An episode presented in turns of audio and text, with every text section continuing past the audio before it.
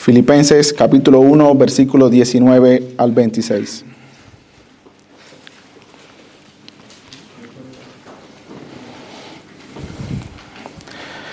Dice así la palabra del Señor. Porque sé que por vuestra oración y la suministración del Espíritu de Jesucristo, esto resultará en mi liberación, conforme a mi anhelo y esperanza de que en nada seré avergonzado. Antes bien, con toda confianza, como siempre, ahora también será magnificado Cristo en mi cuerpo, o por vida o por muerte, porque para mí el vivir es Cristo y el morir es ganancia. Mas si el vivir en la carne resulta para mí en beneficio de la obra, no sé entonces qué escoger, porque de ambas cosas estoy puesto en estrecho, teniendo deseo de partir y estar con Cristo, lo cual es muchísimo mejor, pero quedar en la carne es más necesario por causa de vosotros. Y confiado en esto, sé que quedaré, que aún permaneceré con todos vosotros para vuestro provecho y gozo de la fe, para que abunde vuestra gloria de mí en Cristo Jesús por mi presencia otra vez entre vosotros. Los creyentes en Filipo habían escuchado que el apóstol estaba preso en Roma y le enviaron una ofrenda, una ofrenda muy generosa. Esta ofrenda había sido enviada a Pablo por medio de Pafrodito y luego Pablo lo envía de regreso a la iglesia con esta carta. Capítulo 2, versículo 25. Mas tuve por necesario enviaros a Epafrodito, mi hermano y colaborador y compañero de milicia, vuestro mensajero y ministrador de mis necesidades. En esta carta que hemos estado estudiando durante varios sermones, Pablo les hace saber que ora con gozo por ellos. Una de las razones de su gozo, dice Pablo, versículo 5 del capítulo 1, por vuestra comunión en el Evangelio desde el primer día hasta ahora. El primer fruto de la predicación del Evangelio en la ciudad de Filipos fue Lidia, aquella mujer a la orilla del río que seguro todos recordarán. Entre varias mujeres que, se estaban, que estaban escuchando la predicación de Pablo, fue a esta mujer a la que el Espíritu Santo le abrió el corazón. Luego le, siguió el carcelero, que sin saberlo custodiaba a los mensajeros de Dios.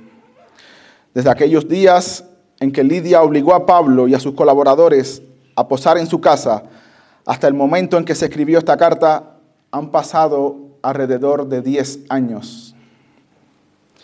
Pero dice Pablo que ora con gozo porque la comunión en el Evangelio nunca se había cortado. En otras palabras, ha visto los años pasar y esta iglesia se mantenía firme en el mismo evangelio que él le había predicado. Pablo además revela cuál era su petición delante del Señor. Versículo 9 del capítulo 1. Y esto pido en oración, que vuestro amor abunde aún más y más en ciencia y todo conocimiento Luego los pone al tanto de su situación. Versículo 12 del capítulo 1. Quiero que sepáis, quiero que sepáis. ¿Qué quería el apóstol que supieran los hermanos en Filipos? Que todas aquellas cosas que ellos habían escuchado, que le había sucedido, todas las calamidades, todos los contratiempos, incluso sus prisiones, habían redundado más bien en beneficio del Evangelio. Particularmente encuentro difícil medir la providencia de esta manera, pero para el apóstol no supuso una gran complicación. Muchos habían convertido a través de sus prisiones y ya eso era más que suficiente para juzgar beneficioso los acontecimientos. Y sospecho que si solo se hubiera convertido un alma, también los hubiera evaluado así. Segunda de Timoteo capítulo 2 versículo 10. Por tanto, todo lo soporto por amor de los escogidos, para que ellos también obtengan la salvación que es en Cristo Jesús con gloria eterna. Pablo también les dice que el Evangelio no solo progresaba afuera, sino que los propios hermanos cobraban ánimo con sus prisiones y se atrevían mucho más a hablar la palabra del Señor. Sin embargo, había algunos que lo hacían por envidia y contienda para añadir dolor a sus prisiones, pero que aún así, aunque no lo hicieran sinceramente, no obstante, Cristo es anunciado y en eso se gozaba el apóstol. Y es justo aquí, después de esta porción, donde comienza nuestro texto. He titulado este sermón Una esperanza paradójica y lo vamos a dividir en tres puntos. En primer lugar, la esperanza de Pablo. En segundo lugar, la teología de Pablo. Y en tercer lugar, el dilema de Pablo. La esperanza, la teología y el dilema de Pablo. Veamos en primer lugar la esperanza de Pablo, versículo 19. Porque sé que por vuestra oración y la suministración del Espíritu de Jesucristo, esto resultará en mi liberación, conforme a mi anhelo y esperanza de que en nada seré avergonzado. Recordemos que Pablo sigue preso en Roma. Todo parece indicar que el juicio ante el César ya se había efectuado y estaba esperando la sentencia. Las dos, primeras, palabras que leemos es porque sé, porque sé. Esta certeza de Pablo no es por revelación, sino que él está evaluando las circunstancias. No es una certeza carnal como la que lamentablemente encontramos en algunos círculos cristianos hoy en día, sino que es una certeza humilde, como lo vamos a demostrar en un momento. Cuando Pablo estaba siendo trasladado a Roma, la embarcación sufrió un naufragio. Sobre esto Martín predicó hace dos domingos. Después de muchos días de naufragio, sin ver ni sol ni estrellas, y habiendo perdido ya toda esperanza, nos cuenta Lucas, Pablo se puso en pie y les dijo, cobrad ánimo, porque ninguna vida se perderá. ¿De dónde venía esa certeza? De lo que había ocurrido durante la noche, porque en aquella noche nos dice Lucas que se le había aparecido el ángel de Dios y le dijo que se le había concedido todos los que navegan contigo.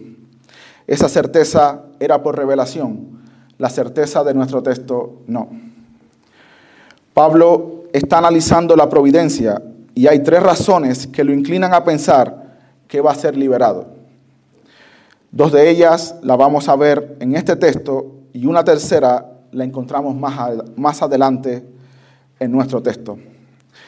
Dice Pablo que sabe que va a ser liberado por vuestra oración, por vuestra oración. Pablo tenía confianza en la oración de los santos. Pablo tenía una convicción profunda que Dios estaba llevando a cabo su decreto eterno y que la soberanía de Dios no se puede limitar. Sin embargo, creía que Dios usaba las oraciones de su pueblo dentro de su plan soberano. Algunos hacen una caricatura de la doctrina del decreto de Dios. Si Dios ha decretado todo desde tiempos antiguos, entonces ¿para qué orar? Pues esa puede ser la conclusión de tu razonamiento, pero no es la lógica de las escrituras.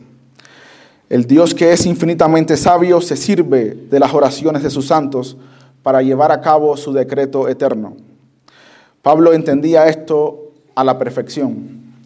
Años antes le había pedido a los creyentes en Roma que oraran por él. Romanos capítulo 15, versículo 30. Pero os ruego, hermanos, por nuestro Señor Jesucristo y por el amor del Espíritu, que me ayudéis. ¿Cómo? Orando por mí a Dios, que me ayudéis orando por mí a Dios. También le había hecho esta petición a la iglesia en Corintio, segunda de Corintios capítulo 1 versículo 9. Pero tuvimos en nosotros mismos sentencia de muerte para que no confiásemos en nosotros mismos, sino en Dios que resucita a los muertos, el cual nos libró y nos libra y en quien esperamos que aún nos librará de tan gran muerte cooperando también vosotros a favor nuestro. ¿De qué manera? Con la oración. Cooperando también vosotros a favor nuestro con la oración, para que por muchas personas sean dadas gracias a favor nuestro por el don concedido a nosotros por medio de muchos. Es decir, por la liberación de Pablo, por la oración de vosotros. Pablo tenía muy claro que la oración formaba parte del plan soberano de Dios y al recibir a Pafrodito, el mensajero de la iglesia en Filipos, supo que esos hermanos estaban orando por él. Entonces entendió que si Dios estaba moviendo a la iglesia a orar por su liberación, era muy posible ese escenario. Esto no sería nuevo en la historia de la iglesia, ya en otras ocasiones los cristianos oraron y fueron librados de la cárcel. La segunda razón es la suministración del Espíritu de Jesucristo. En este caso, Pablo no se refería tanto al don del Espíritu que Cristo conceda a los creyentes en el momento de la conversión, sino a la suministración del poder divino y la protección del Espíritu después de recibir la salvación. Epijoreguía, la palabra que se traduce como suministración, describe una provisión plena, abundante y suficiente de lo que se necesita. Dice un comentarista muy acertadamente, el Espíritu Santo ofrece todos los recursos para cada necesidad del creyente. Él provee dirección cuando los creyentes no saben qué decir. Mateo capítulo 10. Mas cuando se entreguen, no os preocupéis por cómo o qué hablaréis, porque en aquella hora os será dado lo que habéis de hablar, porque no sois vosotros los, los que habláis, sino el Espíritu de vuestro Padre que habla en vosotros. El Espíritu ayuda a los creyentes a orar. Si son débiles, la palabra dice, pues ¿qué hemos de pedir como conviene? No lo sabemos, pero el Espíritu mismo intercede por nosotros con gemidos indecibles. Romanos 8:26. El Espíritu es la fuente de poder, pero recibiréis poder cuando haya venido sobre vosotros el Espíritu Santo y me seréis testigos en Jerusalén, en toda Judea, en Samaria y hasta lo último de la tierra. Hechos capítulo 1, versículo 8. Pablo estaba viendo cómo el Espíritu lo fortalecía en todo momento cómo venían a su mente las palabras precisas en su defensa ante los magistrados, cómo predicaba con denuedo y con poder a Cristo, cómo oraba fervientemente por las iglesias, el celo que crecía en él por la iglesia. Todo esto llevaba a Pablo a pensar en el escenario de su liberación. Hace varios años leí una historia de un abuelo tratando de explicar algunas doctrinas difíciles a su nieto. Él era un veterano de guerra que vivía en Gales e intentaba explicar a su pequeño nieto la doctrina de la seguridad de la salvación. Él le dijo que todos los meses recibía una pensión del gobierno por sus servicios en la guerra y que su nombre debía estar en alguna lista en Londres. Había pasado mucho tiempo desde la última vez que estuvo en Londres y nunca había visto una lista con su nombre pero cada mes llegaba la pensión sin falta. No sabía ciencia cierta si existía un libro con el nombre de todos los veteranos de guerra que aún vivían, pero de seguro su nombre estaba en algún archivo. Asimismo, le sigue contando que cada día recibía ayuda del cielo para vivir su vida cristiana en la fe del Hijo de Dios, que nunca había visto el libro de la vida y que nunca había visto su nombre escrito allí, pero que cada día recibe su porción de ayuda del cielo. El Espíritu le es suministrado. Esta es la idea que tiene Pablo en mente. Está viendo al Espíritu de Cristo obrar en todos esos acontecimientos y tiene confianza. La tercera razón la encontramos en el versículo 24. Dice Pablo, pero quedar en la carne es más necesario por causa de vosotros, y confiado en esto, sé que quedaré que aún permaneceré con todos vosotros para vuestro provecho y gozo de la fe. Pablo entiende que todavía la iglesia necesitaba del ministerio apostólico, todavía había algo que corregir, una verdad que defender, una doctrina que afirmar, un alma a la que predicar. Y al juntar todas las razones, entiende que va a resultar en su liberación. Y ahora añade, conforme a mi anhelo y esperanza de que en nada seré avergonzado. Pregunto, ¿cuál era su anhelo y esperanza? ¿Ser liberado? No. Su anhelo y esperanza era que nada iba a ser avergonzado. No ser avergonzado, pregunto, ¿contempla el escenario de ser liberado de la prisión en Roma? Sí, pero también lo contrario. No ser liberado también implica no ser avergonzado, porque la esperanza de Pablo no estaba puesta en una posible libertad, sino en glorificar al Señor. Y eso nos lleva a nuestro segundo punto, la teología de Pablo. Versículo 20b. Antes bien, con toda confianza, como siempre, ahora también será magnificado Cristo en mi cuerpo, o por vida o por muerte, porque para mí el vivir es Cristo y el morir es ganancia. Les dije hace un momento que esta certeza que tenía Pablo no era carnal, sino que estaba sujeta a esta verdad aún más grande. Cristo va a ser magnificado o por mi vida o por mi muerte. El apóstol no se atreve a superponer su deseo de ser liberado sobre esta verdad más grande. No lo mueven sus primeros instintos, sino su teología, la comprensión del Evangelio. Esta esperanza de Pablo puede parecerle extraña al mundo y es este detalle el que da título a mi sermón, una esperanza paradójica. Para el hombre del mundo, no alcanzar lo que su corazón desea es el fin. Para Pablo, no alcanzar su deseo es mucho mejor. Raquel dice, dame un hijo o me muero. Pablo dice, dame mi deseo o mejor aún, no me lo des. ¿Tenía Pablo la esperanza de ser liberado? Sí. Pero tenía una esperanza aún mayor. Cualquier deseo lícito por ser liberado estaba sujeto a esta esperanza mayor de magnificar a Cristo. Esta esperanza viene de un profundo conocimiento de Dios. Quizás ahora tiene más sentido la oración de Pablo por esta iglesia, que abundara en amor, en ciencia y en todo conocimiento. Cuatro verdades teológicas resaltan en esta porción. Cristo es magnificado en mi vida. Para mí el vivir es Cristo. Cristo es magnificado en mi muerte.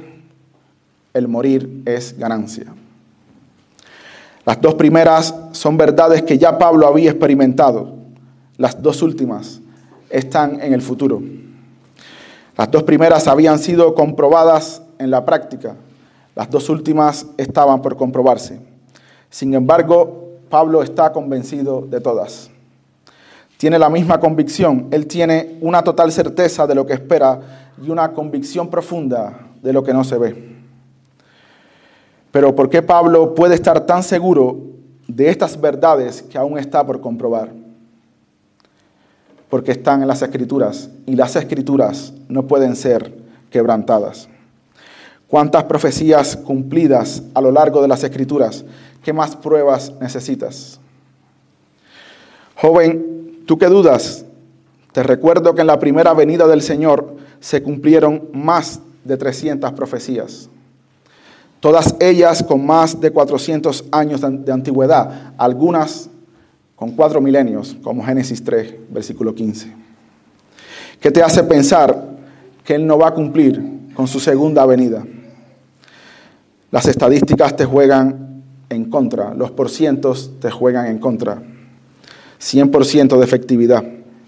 Sin embargo, a pesar de todas estas evidencias, sabemos que la plena confianza en la palabra de Dios viene de la obra del Espíritu Santo. Pablo sabía que con su muerte podía magnificar a Cristo. Él sabía que la muerte de los santos no era un suceso menor. Salmo 116, versículo 15. Estimada es a los ojos de Jehová la muerte de sus santos. En la lectura de introducción vimos la muerte de Sansón. En su última hora pidió fuerza una vez más y Dios se la concedió. Y mató aquel día más filisteos de los que había matado en toda su vida. Y por medio de su muerte, Dios diezmó a los enemigos de su pueblo. Pero además, él sabía que a los apóstoles les, les esperaba un bautizo.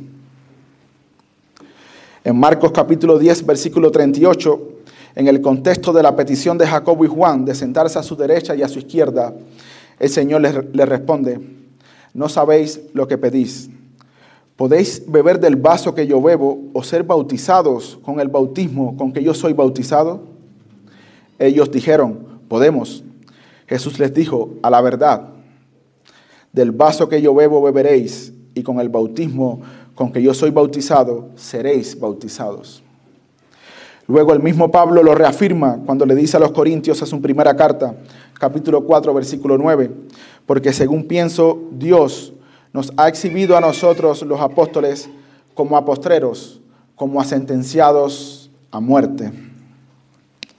Pablo estaba convencido de esto. Esto debía ser así. Con su muerte, él debía glorificar al Señor. Les cuento una historia.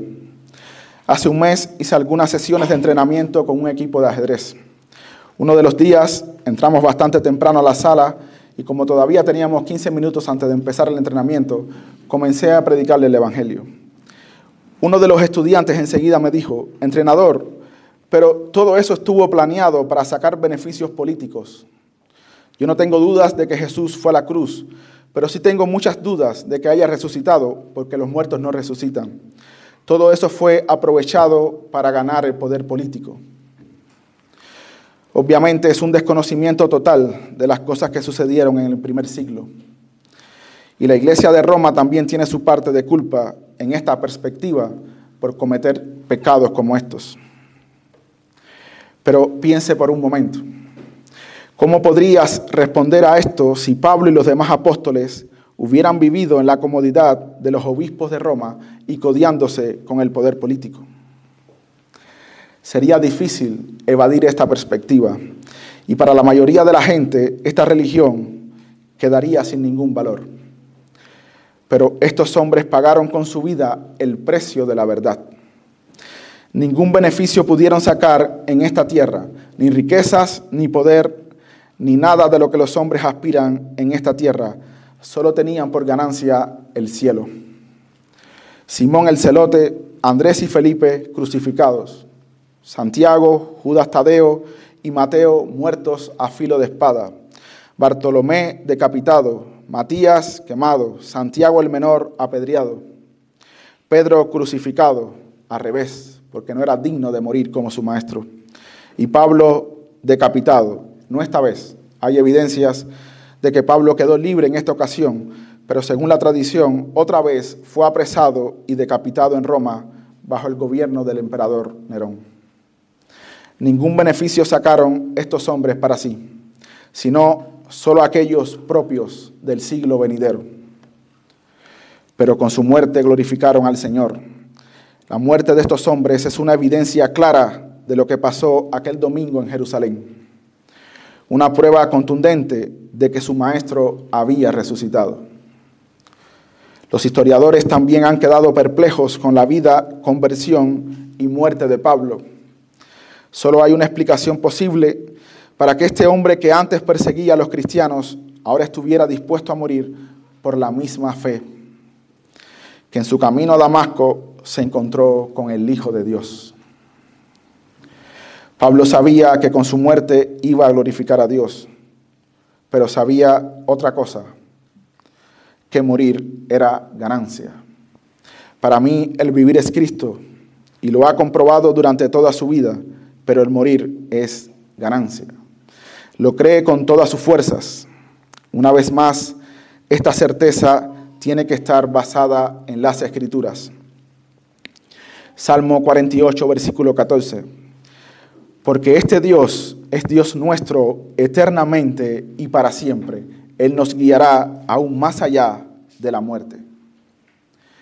Otro testigo del Antiguo Testamento, Job capítulo 19, versículo 25.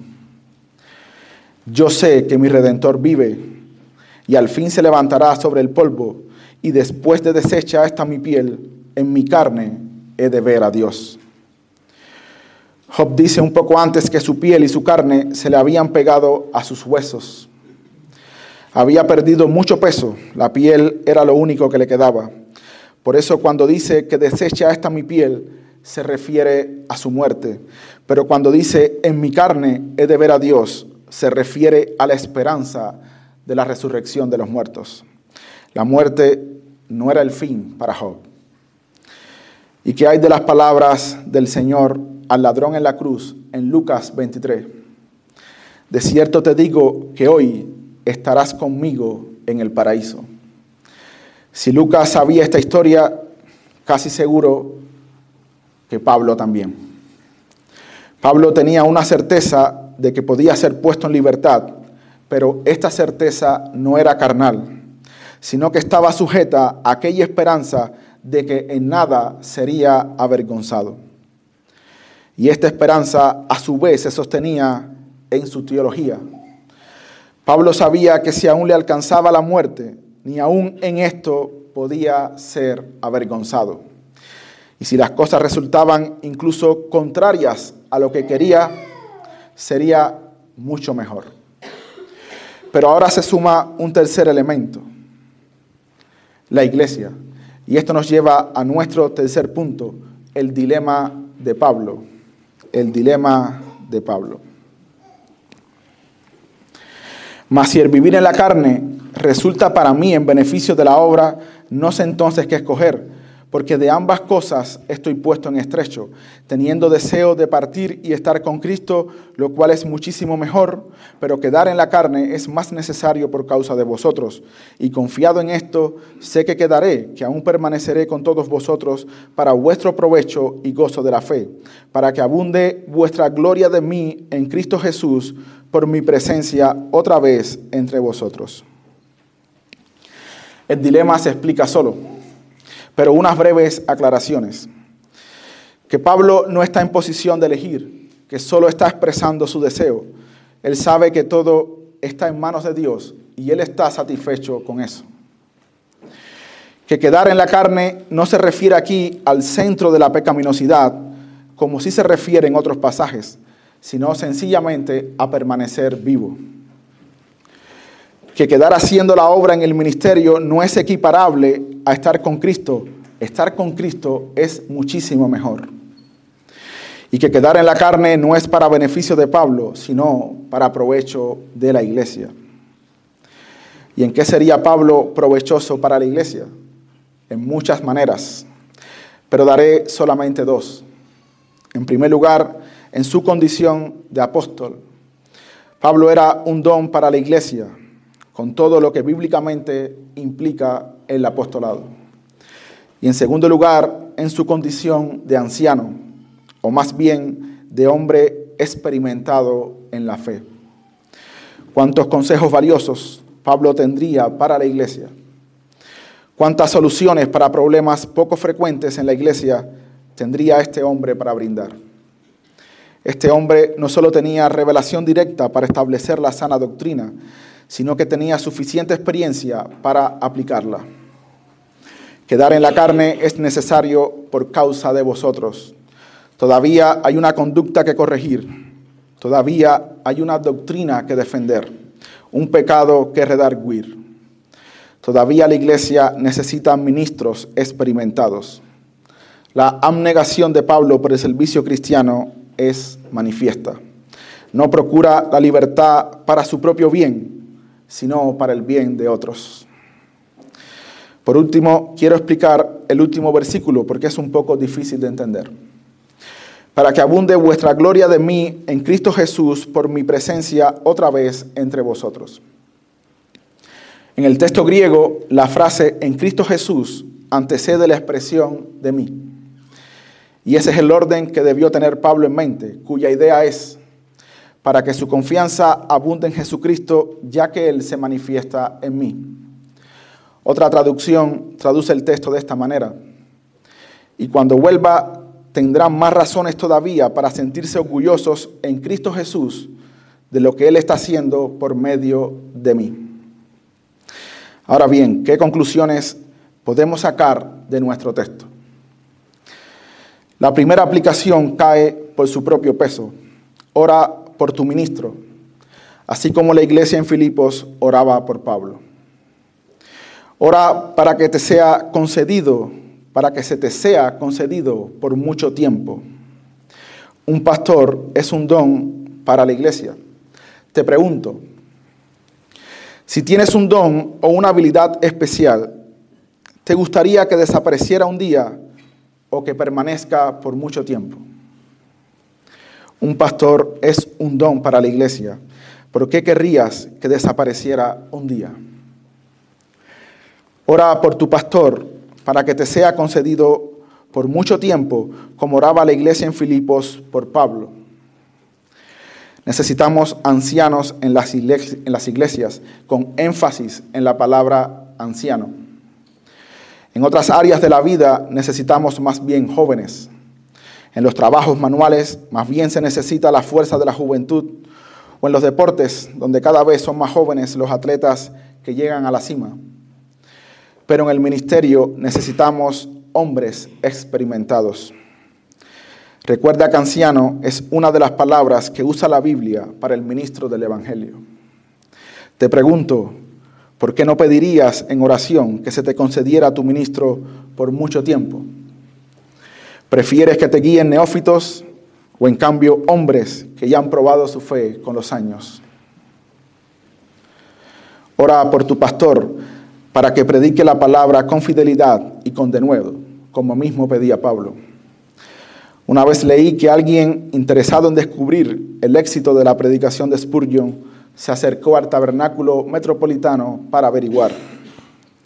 Allí le explicaron que mientras el famoso ministro predicaba en el servicio, unas 200 personas estaban orando en el sótano por la predicación.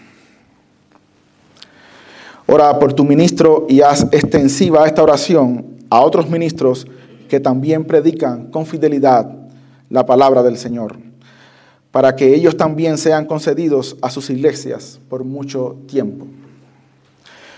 Ora también por el relevo de tus ministros, porque aunque se nos concedan por largo tiempo, Dios ha establecido límites por ley natural.